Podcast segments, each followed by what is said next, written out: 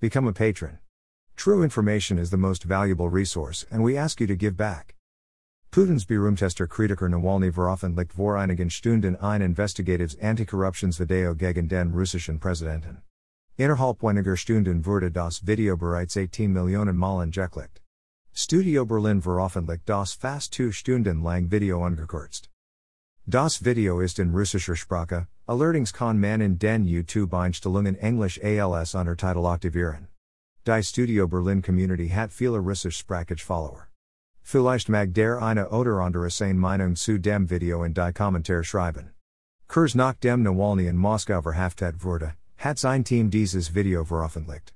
Dazu sagt Nawalny im Video selbst, wir haben ausgemacht, dass wir diese Recherche erst veröffentlichen, wenn ich wieder in Moskau bin, damit ihr white Tigster held nicht blot, wir haben Angst vor ihm.